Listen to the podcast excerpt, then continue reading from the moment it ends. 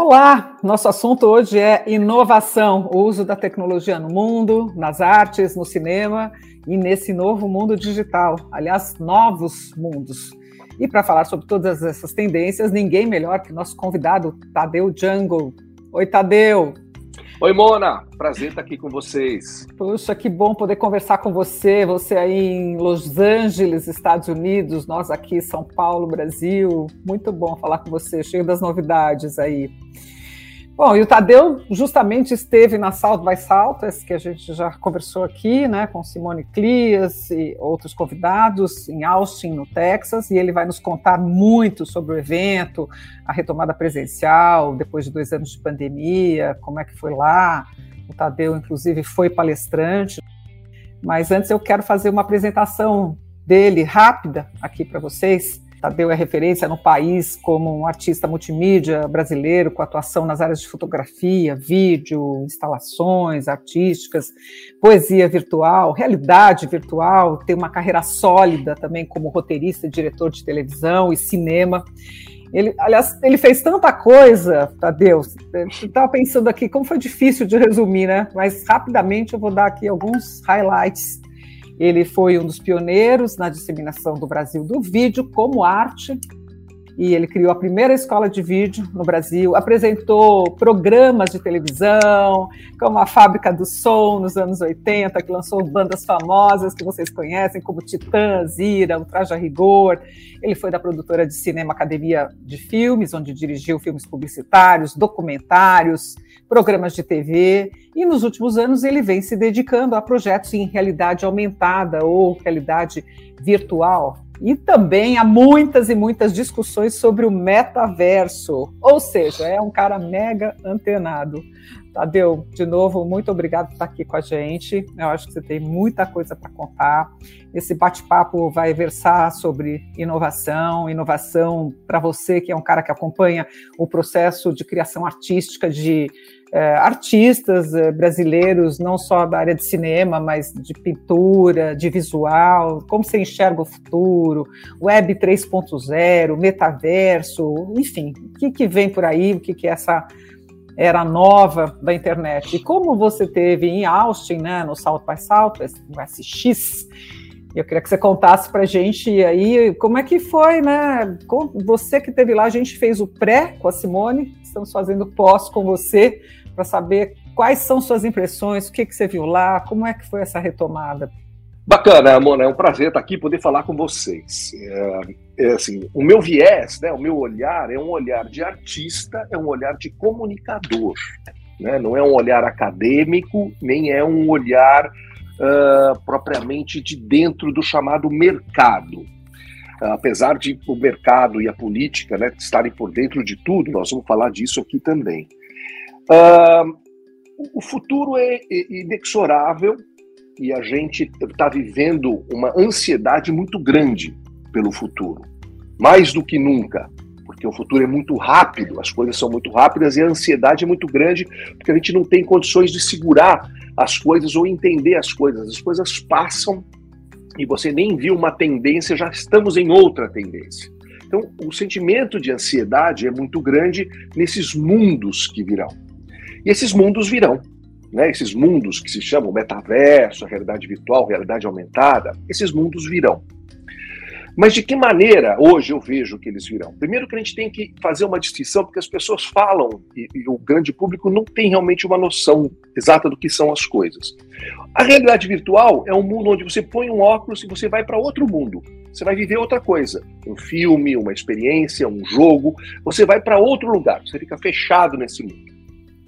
A realidade aumentada, que hoje em dia ainda se vê através de celulares, né, tipo Pokémon Go, é quando alguma coisa se materializa, alguma coisa digital se materializa na sua frente, no seu mundo. Por isso a realidade aumenta, é uma realidade aumentada. Em breve nós também vamos ter óculos de realidade aumentada, onde muitas coisas vão poder acontecer né, na sua frente. Eu vou ter o meu computador aberto, vou poder assistir uma televisão, ao, ao mesmo tempo que eu vejo, sei lá, a, a, bolsa de valores, ou eu, enfim, eu vou poder ter várias telas abertas, isso através do meu óculos. Não vai ter nada aqui na minha frente, mas digitalmente eu vou estar tendo alguma coisa aqui. Essa é a realidade aumentada. E o que é o metaverso? Não se tem uma definição simples para o metaverso, mas o metaverso, em tese, é como se fosse uma, uma, uma coisa ampliada, como se fosse a internet ampliada. Dizem que nós estamos criando um novo mundo onde nós poderemos habitar esse novo mundo. Né? Aí tem várias nuances, várias nuances. Primeira delas, o metaverso vai demorar para acontecer. Hoje, quando a gente fala, está no metaverso, fulano está comprando um terreno no metaverso, o outro está promovendo ali, vai ter uma festa no metaverso, uma empresa de bebidas propôs o lançamento de uma cerveja no metaverso. Mas como assim? Como é que eu faço? Como é que eu entro nesse mundo? Né? Esse mundo, por enquanto, é uma tela. Essa tela que você está me vendo aqui, que nós estamos aqui, é uma tela. Você está na tela do seu computador e você entra num determinado site, vamos dizer assim, que é um site imersivo. Ali você cria o seu avatar e o seu avatarzinho vai andar por esse mundinho. Na tela quadradinha sua aí. Dois Ou planos, seja, né? Bidimensional. Bidimensional, telinha igualzinha esse computador que você está vendo agora nesse exato momento. Ou seja, eu acho que a gente está brincando de casinha nesse momento. e é isso que nós estamos fazendo, não é nada mais. E é muito chato. É muito chato. É um então, game, esse... né? É um game, é, né, Tadeu? Se ainda fosse um game, seria mais interessante. Tem flertes com o game, porque ele é interativo. Então eu entro dentro desse mundo, outros avatarzinhos, avatarzinho da Mona, avatarzinho de não sei quem entra, a gente chega lá, tuk, tuk, tuk, fala, oi Mona, então aparece, oi Mona, oi Tadeu, tudo bom? Enfim, aí tem vários truquezinhos nesse mundo, mas como disse o Pripas, que é, foi, né, o, o quem implantou Flávio. o Cubo, Flávio, Flávio do Cubo. A, a, a, frase dele é muito simples, agora no, no Salto by Salto. Bullshitagem. Metaverso bullshitagem. Ou seja, bullshit, quer dizer, é nada agora. Então, tem todo esse hype. Eu comprei o um terreno, fulano gastou 20 milhões, comprou o terreno e tal. É bobagem. Você até postou uma coisa ali no seu Instagram, de, de NFTs com galeria de arte, até já voltando para uma área que você gosta muito, que é arte, né? Eu falei, puxa vida, preciso lembrar de perguntar na entrevista sobre como que interagiu tudo isso, NFT com arte, com salto by saltos, com metaverso, enfim. Olha só quantas coisas a gente tem de novo hoje, então. Realidade virtual, realidade aumentada, metaverso e NFT blockchain. Você tem que saber disso tudo hoje. Não tem como você não saber, você tem que saber. Então, tem que saber, vai ter que pesquisar para entender. Tudo isso vai acontecer. Blockchain já existe, as moedas, as criptomoedas já andam através do, do, do blockchain. As NFTs também, que não vão ser só com arte, vão ser com tudo. NFT, na verdade, é um número, é um dado que você gruda num, num determinado uh, uma, documento, ou uma música, ou uma arte, e para sempre aquele, aquela arte já tem aquele, aquele, aquele, aquele ID, aquela identidade dela. E acabou, porque o mundo inteiro sabe que aquilo tem aquele número. E se você compra esse número, você tem posse dessa obra. Tem muitos assuntos que a gente pode falar hoje, tem muitos caminhos que a gente pode falar hoje. Né? Pode falar um pouco de NFT, pode falar de metaverso, realidade virtual e tal. Eu, eu talvez fazendo um resumo muito rapidamente, acho concordo com o Pripas, o Flávio Pripas, que nós estamos no momento de bullshitagem total de metaverso. O metaverso que o, o, o Zuckerberg vai criar, está criando, quer criar, que tanto é que mudou o nome da empresa dele para Meta, o Facebook virou Meta, por quê? Por causa do metaverso. Vai demorar. Uhum. Eu conversei com pessoas da Meta. O, o time frame é tipo sete anos de hoje para ter esse metaverso que o Zuckerberg já está vendendo. Ele entra lá dentro, joga tênis com não sei quem, aquela maravilha, fala, nossa, o novo mundo, criou-se um novo mundo, esse metaverso é um novo mundo. Esse metaverso não é um novo mundo ainda. Esse metaverso vai demorar para acontecer. Né? Uhum, então, uhum. o que, que a gente tem em mãos hoje é muita, muito hype, muita falação, muito tatatá, tá, tá, mas não, não, não é chato.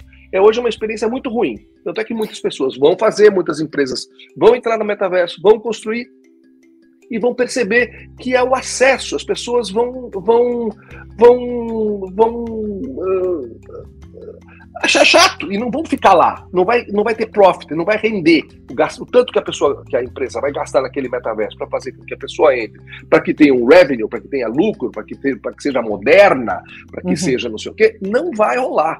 Nos próximos anos não vai rolar. A gente viveu uma pandemia dois anos de isolamento. Estávamos falando disso um pouco antes de entrar aqui nessa entrevista, onde as pessoas ficaram em casas isoladas, se comunicando já por telas, graças a essas plataformas todas maravilhosas, Zoom, StreamYard, WebEx, Teams, eh, N plataformas, foi maravilhoso, mas acho que até tem uma necessidade de contato, de presencial, você quer ver amigo, você quer ir numa exposição de arte, aí de repente você me vai para um salto mais salto, onde tem é um festival de criatividade ali, tem artista, tem publicitário, tem designer, tem arquitetos, tem, tem uma vida pulsando ali lá nas ruas, além das palestras uh, ali sobre temas interessantes como o metaverso e outros muito mais, né? Eu te pergunto, para você que foi e viveu tudo isso que eu estou falando, né? Você viveu isolado aqui em São Paulo, não viajou, viajou, foi para lá, assim, como é que foi esse impacto de ver gente, muita gente é, te, tinha uma ebulição de novo, como nos outros anos, é, as pessoas estão cansadas de plataformas, é, se falou de muitas outras coisas além de metaverso. É, queria te ouvir um pouco disso em relação Olha, ao presencial mesmo, sabe? Que eu estou curiosa. Sim. O presencial foi muito uh, divertido no começo, principalmente, quando todo mundo estava se vendo e as máscaras eram praticamente banidas, não tinham máscaras em Austin, muito pouca máscara. Então teve toda essa coisa de se estar junto novamente. Foi estranho também, tanta gente junto novamente. Quanto aos hypes, eu fiquei bastante decepcionado com o South by Southwest esse ano. Para mim foi o South by Southwest mais fraquinho de todos os anos. Principalmente por causa desses hypes todos em cima do metaverso, as empresas tentando vender soluções para isso, para aquilo, falando, e eu não, não absolutamente não me convenci, assisti muitas palestras de metaverso e muita gente falando, não me convenci. E eu entrei também, Mona, num outro track que eu acho assim, o metaverso hoje em dia, do jeito que a gente, né, que vocês estão todo mundo vendo, ele não tem nada pelo social, nada pelo humano e tudo pelo mercado. Não vai dar certo. Você não pode ter, começar uma plataforma, uma grande revolução, um grande mundo, se você começa pelo mercado e não dá valor ao social e ao humano. Ponto. Ponto. Então, hoje em dia, o que a gente está propondo? Saímos da, da pandemia, onde nós passamos dois anos olhando para a tela, e qual é a proposta? Que a gente entre num outro mundo. Oi? Que outro mundo? Um outro mundo eu tenho que ficar sentado em casa olhando para uma tela e, e entrando, vendo o avatarzinho e conversando com outras pessoas? Definitivamente não. Nós precisamos ir para a rua, sim. E esses, a, a, fisicalidade vai ser cada vez mais valorizada. Nós, ou, tudo que é físico, que é real, show, Lollapalooza está aí mostrando isso. Muitas coisas vão nos mostrar que o físico, que o humano, que o suor, que a pele, que o contato, que a amizade, que o bar, que a calçada, que a praia, tem muito valor, mas muito valor. Esse é um. Segundo, o que eu acho, a gente está evoluindo, ou deveria evoluir, para um lugar melhor onde se conte melhores histórias. Porque, no fundo, no meu entender, eu estou muito focado nisso. Contar histórias é uma das coisas mais importantes que o ser humano tem e é uma das formas que abrem portas para muitas outras portas, para o conhecimento, para a educação, para o entretenimento. Né? Então, eu acho que a gente tem que in, in, in, dar uma improve, a gente tem que melhorar a maneira da gente contar histórias. Né? Eu estou muito ligado nisso. Então, eu acho que o metaverso não é um bom caminho para isso nesse exato momento. Porém, realidade virtual é o óculos onde você mergulha numa nova história. E realidade aumentada, que vão ser óculos assim, onde você vai ver elementos de fora, que vão ser feitos pela Apple, tem outras pessoas fazendo, mas que quando a Apple lançar um óculos bacana, pequeno, igual o meu, assim, simples, e que tenha realidade mista, né, realidade virtual e aumentada, aí o mundo vai dar um salto. Talvez até o metaverso se passe em realidade aumentada. Talvez o metaverso seja alguma coisa que se passe aqui, que eu possa interagir de outras maneiras com as coisas aqui.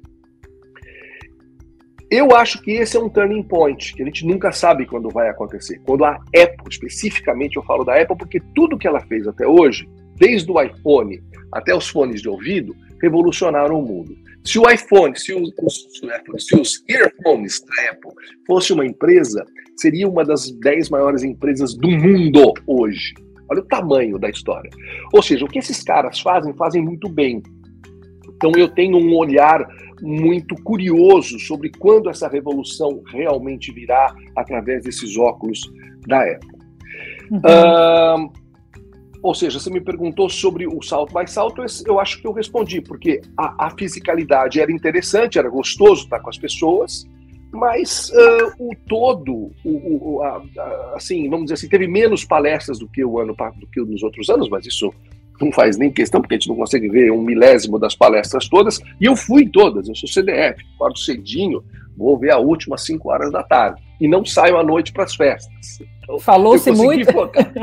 você foi ali? Não, você é um cara que sempre frequentou e, e, e sempre bebeu muito né, de, de, de, novidade, de tecnologia e tudo mais, e também de criatividade e dessa parte artística. Né? Falou-se muito da palestra da Amy M-Web, e até recentemente eu estava aí numa apresentação, toda hora falam no nome dela, não sei se você teve na palestra, ou, ou mesmo no Scott Galloway, que foi um cara que a gente trouxe o ano passado por nosso CIAB Febrabantec, e não sei se você se te chamou a atenção. Eu é... tive no Scott Galloway, foi chato. Uhum.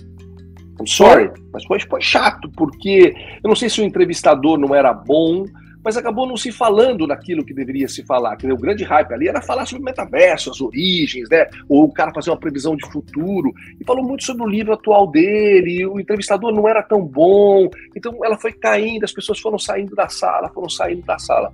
Da Amy uhum. Webb, eu vou te ser franco, eu não fui, porque ela, a palestra dela está em todos os lugares. Entendeu? Uhum. Assim que a palestra dela termina, ela está em todos os lugares. Aí no então, web... atenção, internauta, você que nos assiste e nos ouve, a palestra da MU Web do SXSW está em todos os lugares, YouTube, Spotify. Não, ela deve vir para o Brasil, né? As meninas do White Rabbit tão, sempre são muito amigas dela, já fizeram uh, call com ela depois da palestra dela e tudo. Uh, então ela deve até ter um papo aí de que ela viria para o Brasil fazer alguma coisa para alguma empresa, o que é muito bacana. Mas assim, todo ano a Amy Web, não é que não é, não é, não é pejorativamente, assim, todo ano a Amy Web está no salto mais salto. Todo uhum. ano ela faz as previsões, todo ano ela lança as previsões do Amy Web. Então é só procurar Amy Web previsões para futuro uhum. 2022 que tá na, isso está na internet. Ela mesmo lança um, um PDF bonito, tal, bacana, com todas as previsões feitas por ela e pelo instituto dela. Mas, Tadeu, a ah, verdade é que inovação é um mantra, né? É um mantra, as empresas todas falam que tem que ter inovação, tem que fazer inovação, é, linguagem de publicitário, de TV e de cinema tem que ter inovação, blá, blá, blá, mas é um mantra muito pouco colocado em prática, na verdade, porque a inovação também vai se construindo. Você falou que a Apple provavelmente vai desenvolver um óculos uh, que não é mais aquele óculos imersivo que a gente conhece, né? Que é aquele óculos assim, né? Que você fica ali olhando, navegando e tal. E até o Walter Longo disse que quando a Apple entrar, ela vai dar o, o salto do, do, do, saco, né? Ela vai indo devagarzinho, aí pá, ela dá aquele saltão. Mas eu quero tocar em dois, dois pontos. Para você que é um criativo, que é um criador ligado à parte artística também, é, como é que, como é que você chega, né? O, o, que, que te, te, te, inspirou lá? O que está te inspirando? É, como é que você inova? Como é que você chega a aplicar a inovação no, no que você faz? Como é que ela pode chegar nas empresas para deixar de ser mantra e virar prática? Então, a inovação tem muitos, tem muitos, tem muitos caminhos, né? Depende da empresa e depende de onde ela está querendo inovar, né? Porque a palavra é tão ampla eu acho que hoje em dia existe uma coisa que é humano e que é climate change, né, mudanças climáticas, e que é a diversidade e inclusão. Então, uma empresa, para começar a pensar no futuro, ela tem que pensar em carbono zero, ela tem que começar a pensar em diversidade e inclusão profunda, né? não só uh, superficial e dizer que está fazendo, fazer isso de uma forma profunda, real e acreditando nisso. E perceber que não tem a questão do mercado pelo mercado, ele já é inerente à própria máquina capitalista das próprias empresas. Então, ao, ao lado disso, ou na frente disso, é que eu julgo que você tem que ter, pensar no social e no humano. Porque quem faz as empresas, quem está nas empresas, quem trabalha, o presidente e o gari, são seres humanos. E eles refletem cada vez mais sobre esse processo. Então, quando você não tem essa real humanização, quando você não pensa realmente em, em inovar uh, uh, dentro desses, desse, desse chamado ISG, né, que tão famoso que foi isso falar, ou você está nisso para valer, ou você vai ficar fora do jogo. Você vai ficar fora do jogo porque a molecada que vem aí está muito dentro desse jogo. Né? É, já, já nascem assim, já nascem pensando nisso, já são contra a linguagem da publicidade ou é, a, a linguagem da venda pela venda. Né? A, a, é, é outra coisa, já passaram pelos influencers, já estão em outro patamar, vão chegar em outros patamares onde alguns valores vão fazer mais sentido do que os antigos valores. Né? Não é só a qualidade do produto, mas sim aonde esse produto está inserido, quem fala por esse produto e para quem esse produto fala. Então tem todo um pensamento de social e humano aí que eu acho que essa é a inovação do futuro. Né? E a grande inovação, acho que também passa, deveria passar, uh, com, uh, principalmente com o apoio das grandes empresas, porque o governo tem dificuldade, é muito, a máquina é muito grande, muito pesada, mas com relação à educação. Ah, claro, temos que fazer educação, mas tem que parar de falar sobre temos que fazer educação, modificar a educação, e realmente investir na educação. Né? E não nessa educação que cada vez está indo, está mudando, mas a educação precisa de, de um investimento, de um olhar que seja realmente de um olhar que você aposte sim aí na invenção, na curiosidade, na transformação, e não na memorização e não no cumprimento das grandes regras. Você precisa dar instrumentos para que as crianças e os adolescentes criem, inventem já de berço e que aprendam a contar histórias. Eu volto ao assunto das histórias porque eu acho que isso é uma tarefa das escolas.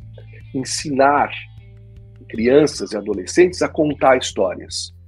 Né? Normalmente a palavra contar histórias né, fica melhor em inglês, né, que storyteller. Claro, uhum. bom, storyteller me parece. Contar história parece uma coisa infantil.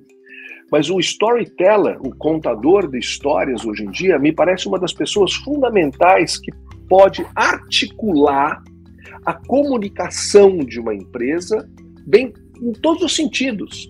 Como eu me comunico com os meus funcionários?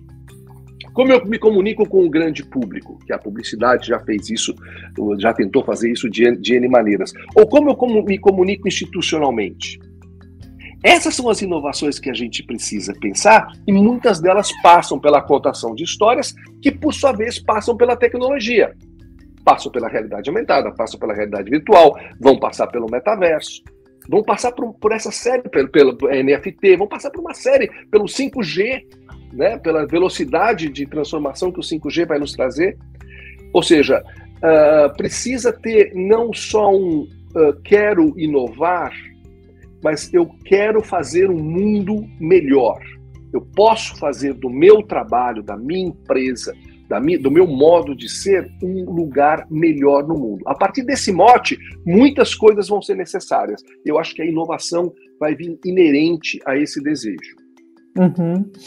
Você dirigiu uh, o primeiro documentário brasileiro em realidade virtual, que foi o, sobre o desastre de Mariana, um documentário intitulado Rio da Lama. Enquanto que você estava falando, Rio de Lama, eu estava lembrando dele, Tadeu, e lembrando que uma vez você me mostrou, e na hora que você está filmando em realidade virtual, você vê 360 graus, né, com, com óculos e tudo mais.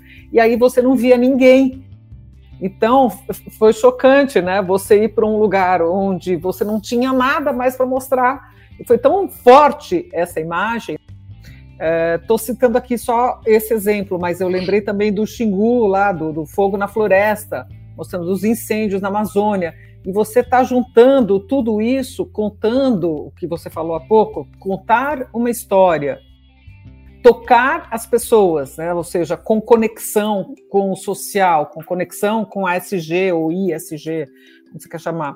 É, você trabalhou tudo isso no virtual, né? na realidade virtual. Você acha que a imersão permite é, essa melhor é, fruição desse, desse contar, ouvir melhor essa história? Olha, a realidade virtual ela é uma maneira, é uma tecnologia que permite você contar histórias de uma maneira. Que maneira é essa? Dessa maneira imersiva. Eu ponho um óculos e eu não fico mais vendo na tela uma história, eu estou na história. Então, quando você põe um óculos e você está em pé no meio daquele, daquela lama de Mariana, de, de Bento Rodrigues, que foi o nome da cidade que foi arrasada, é totalmente uma nova experiência do que eu ver aquilo longe, aqui. Já tem vários estudos a respeito. Vários estudos, Stanford, Harvard, já fizeram vários estudos do impacto de uma cena ou de um filme narrado em realidade virtual, de um filme narrado em, em, numa, numa, numa tela plana. Nem todos os filmes, o cinema não vai sumir por causa disso, pelo amor de Deus, tomara que não, nunca.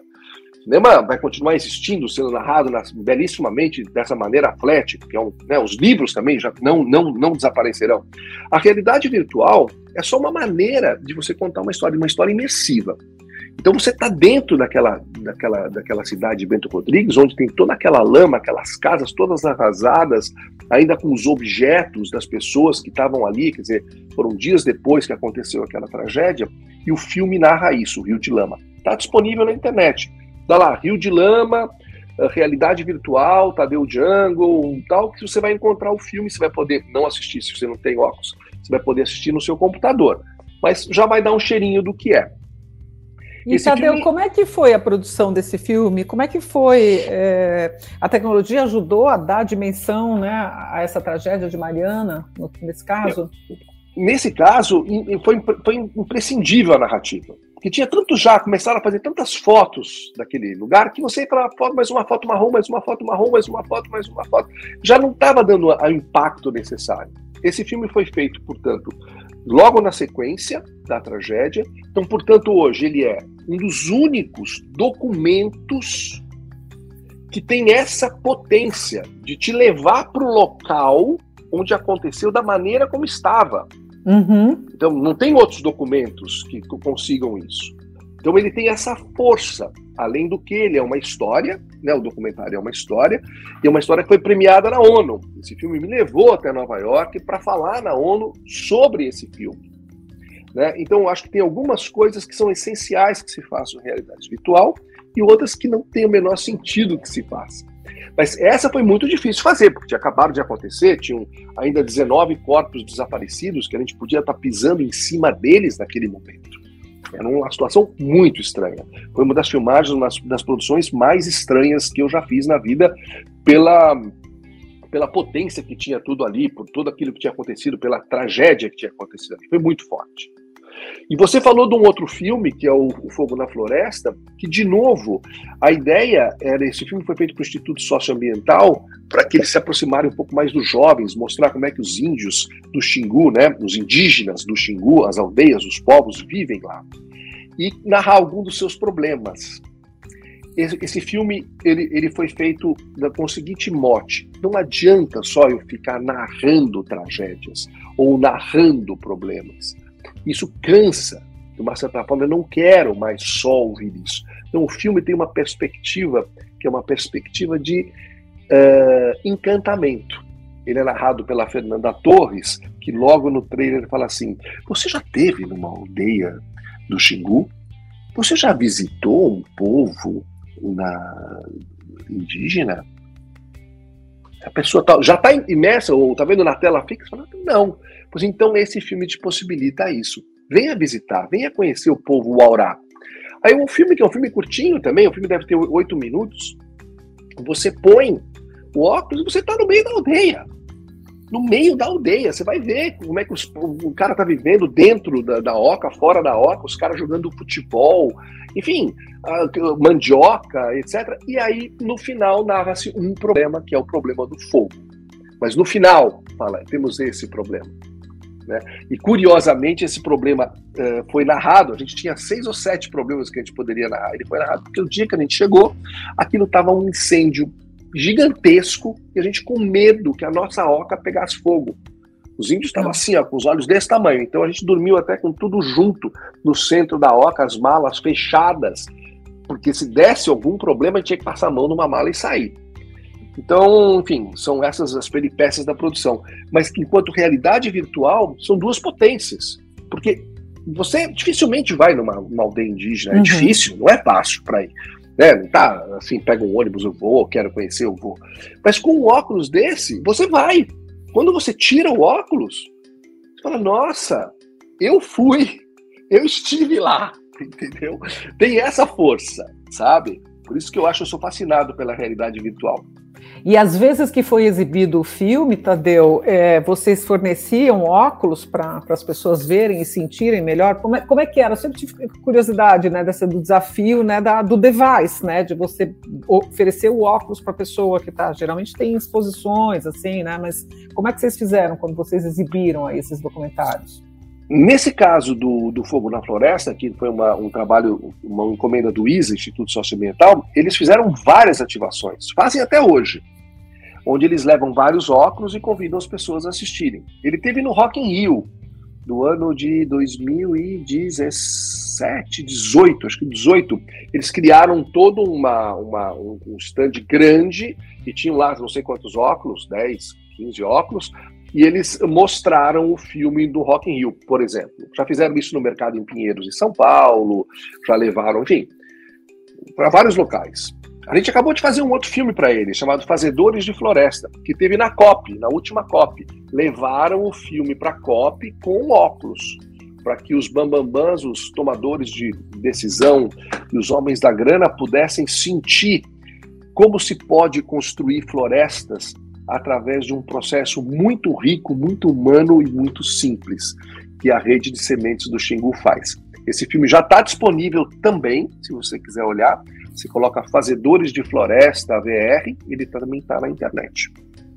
Olha só, que legal. E qual a sua pesquisa atual, Tadeu? Mona, minha pesquisa atual é o seguinte: eu adoro museu. Né? Eu adoro museu, desde, desde criancinha. Eu adoro museu. Então, há muito tempo que eu observo os museus não só como a exposição em si, né, que eu quero ver tal exposição, eu quero ir pelo museu, quero conhecer o museu. Como esse museu uh, existe? O, como ele expõe? Como que ele me, me, como que ele dialoga comigo? Qual é a história que esse museu tem para me contar? Esse museu é digital também? Ele, ele vai para fora? Como ele vai para fora? O que, que ele faz para atingir o mundo? Então, eu estou nessa pesquisa já há um tempo, estou até fazendo um curso uh, online sobre museus e estou indo aqui em Los Angeles visitar todos os museus. E no South by Southwest também. Eu peguei um track que era The New Museum, Museums of the Future, etc, etc, etc. Então eu estou muito interessado nessa narrativa, como a gente conta as histórias, como o museu, que sempre é um, se você fizer qualquer pesquisa, como o Instituto e Futuro já fez várias pesquisas, as pessoas falam, o museu é um lugar de coisa velha. Museu é um lugar onde se guarda coisas velhas. E não é isso. Né? O museu, muito pelo contrário, ele tem todo o seu acervo, mas ele tem muita vida, ele tra traz muitas coisas que são contemporâneas e dialogam com o contemporâneo. Só que muitos museus, a maioria deles, ela não consegue falar com aquele que passa na frente do museu e dá uma entrada ou resolve entrar ali porque ouviu falar no Picasso, ouviu falar no Dali, ou ele vai ele vai ele vai ver. Quando ele entra no museu, ele fala: "Esse não é o meu lugar, eu não entendo o texto da curadoria. Eu não entendo até a quarta linha da curadoria, eu já não entendi". Aí ele tenta fazer um esforço, vai lá, vai ver uma descrição de uma obra, ele fala, ele não sabe, ele não consegue nem entender, nem entender o português que é dito naquele museu. Ou seja, tem todo um trabalho a se fazer de tradução dessas, desses, dessas exposições, dessas instalações, desses trabalhos de arte para o grande público. E é, existe muito, vamos dizer assim, existe um desejo, eu vejo que existe um desejo das instituições nisso, né, e abrir e conseguir mais público para dentro delas, que elas consigam atingir o maior número de pessoas, só que elas continuam falando somente a linguagem letrada das uhum. artes, dos, uhum. né, da, da, e aí não consegue. Então eu tenho várias ideias e vários projetos que eu espero um dia poder aplicar em algum lugar, porque eu estou estudando isso e isso me interessa bastante. Muito legal, muito legal. Só complementando, você sabe que na, em, na Antuérpia, não, em Bruxelas, o Museu de Belas Artes, se chama Beaux-Arts em francês, né? Então, Beaux-Arts se escreve B-E-A-U-X, Art, A-R-T-S. Aí eles, eles mudaram o nome do museu para Beaux-Arts, assim, B-O-Z-A-R, que é como se pronuncia. Eu achei tão interessante, porque quando eu vi o primeiro nome, eu falei, que nome esquisito. Aí a minha amiga falou, não, é Beaux-Arts, que é essa coisa, né, erudita. Belas Artes. Belas Artes, escrito, né, que o O em francês pode se escrever de 30 maneiras diferentes, né? E dessa maneira mais simples que qualquer pessoa é O, ele vai ler, é Beaux-Arts, é Belas Artes tem tudo a ver com isso que você está falando. Muito tudo. legal, Tadeu. Você falou muito de Web 3.0. Então, no, tudo que se falava de, de, Pela primeira vez, eu, que pesquiso bastante do assunto, vi relatos sobre assalto by Southwest. Ah, Web 3.0, Web. Eu falei, opa, mudou? Agora não é mais metaverso, é Web 3.0. Pergunta aqui de iniciada e de leiga. Web 3.0 é um novo ambiente digital ou é exatamente o metaverso com outro nome? É mais ou menos isso, Mona. A gente está entrando, a gente está saindo dessa web 2.0, que é essa web one-to-one que a gente tem aqui, que a gente tem nesse mundo de hoje, para uma web mais imersiva, para uma web mais possível, uma web mais rápida, uma web mais conectada. Né? Essa nova web que já está aí, né, que já está no, ao, nosso, ao nosso redor, uh, ela é uma evolução desse momento que a gente está passando. Uh, o que eu digo que a gente hoje em dia, uh, quando a gente fala em modificação e todas essas coisas que nós falamos, metaverso, a gente sempre passa por um lugar que a gente esquece de falar, que é o acesso, né? Então, tudo que a gente fala é eu, homem branco, mona, mulher branca, com alguns brancos que alguma cúpula que tem acesso a isso tudo que a gente está falando. Uhum. Mas o acesso ainda é muito restrito. Portanto, eu acho que tanto a Web 3.0, que vai nos trazer mais imersão, mais velocidade, mais interação, quanto o metaverso, quanto tudo, NFT e todo realidade virtual, isso tudo vai ficar cada vez mais possível com essa velocidade do 5G. Uhum. Então, a hora que o 5G estiver disponível gratuitamente para o maior número de pessoas, aí as coisas começam a fazer mais sentido. E a gente não tem como não pensar nisso, porque isso não dá para deixar as pessoas de fora e achar que dá para fazer progresso puxando pela mão aquela meia dúzia de já privilegiados. Uhum. Primeiro que ia ser uma coisa muito muito capenga. Se você só olha para a branca FAAP que nós temos hoje, né, para as brancas universidades que nós temos hoje, elas estão fracas, elas estão enfraquecidas na sua, no, seu, no, no seu cérebro, porque a mistura, a hora que você mistura tudo, raça, gênero, tudo que você mistura, tudo que você. Aí você tem um pouco de tudo, como numa floresta.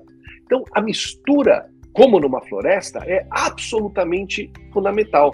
Se você tiver uma floresta de eucalipto, nem passarinho morre, nem passarinho vive ali. Não tem mosquito, mas não tem passarinho. Então a gente precisa que a vida seja como uma floresta, onde todas as espécies, todos possam conviver, porque isso é que traz força e sabedoria para todos nós. Então, toda vez que a gente fala, ah, eu acho assim, o 5G vai nos ajudar, mas ele tem que ser spread, ele tem que ser colocado para todos, tem que universalizado, né? Para o acesso à, à, à, internet tem que ser pensado dessa forma, com o social e com o humano, e não só como mercado. Uhum. Essa é a tecla. Não pode só pensar mercado, tem que pensar em social e humano, em tudo. Se você coloca isso dentro da sua empresa, aí você começa a ter uma empresa que vai fazer inovação, porque ela vai buscar tecnologia, vai buscar nova, novas formas de comunicação para atingir isso. Então a gente está chegando, Mona. Eu sou super otimista e acho que essa molecada que vem aí é uma molecada muito sábia. Então, pode não ser no nosso tempo, mas essa molecada vai chegar, essa molecada vai transformar. Legal. Bom, acho que a gente abarcou aqui tudo, né? Quase tudo. Certamente a gente vai voltar a falar aí. A gente tem Febraban Tech pela frente, com todos esses temas que nós conversamos: eh, NFT, blockchain, ESG, eh, ASG, são as trilhas eh, fundamentais aí de sustentabilidade, de mundo sustentável, de diversidade, que você falou, de velocidade, de 5G. E foi muito legal te ouvir, porque é uma conversa sempre inspiradora que faz a gente pensar, Tadeu. Te agradeço muito aqui a conversa, o papo. Tá, foi um prazer falar com você, Mona, como sempre. Somos amigos de muito tempo, né? Já se cruzou em muitos carnavais. Foi um prazer poder dividir essa tela aqui da Fibraban com você. Ah, e sempre que você tiver aí alguma coisa assim para contar ali, você está em Los Angeles vendo um monte de coisa, falou, Mona, olha aí, vamos lá, vamos, abre aí o canal, vamos falar, porque sempre tem novidade e, e as coisas né, nesse mundo conectado surgem aqui, logo estão lá, mas também tem muita espuma, né? Então, foi muito legal a gente conversar e debater esse assunto. É, muitos desses temas que eu mencionei aqui na conversa com o Tadeu estão em outros podcasts, em outras lives nossas, né? Metaverso, blockchain, é, tudo que é relativo a esse mundo novo aí da tecnologia. Eu agradeço a você que nos ouve, nos assiste sempre, nos acompanha em Febraban News e quero então te convidar a ouvir e assistir essas outras entrevistas que estão nos nossos canais, nos perfis Febraban. Agradeço a você, internauta, que teve a paciência de ouvir essa conversa muito inspiradora e agradeço ao Tadeu que nos deu um pouco do seu tempo aí em viagem para contar suas impressões sobre Salto by Southwest e também suas impressões como criativo que você é. Muito obrigada, Tadeu. Obrigado, gente. Até a próxima. Até a próxima.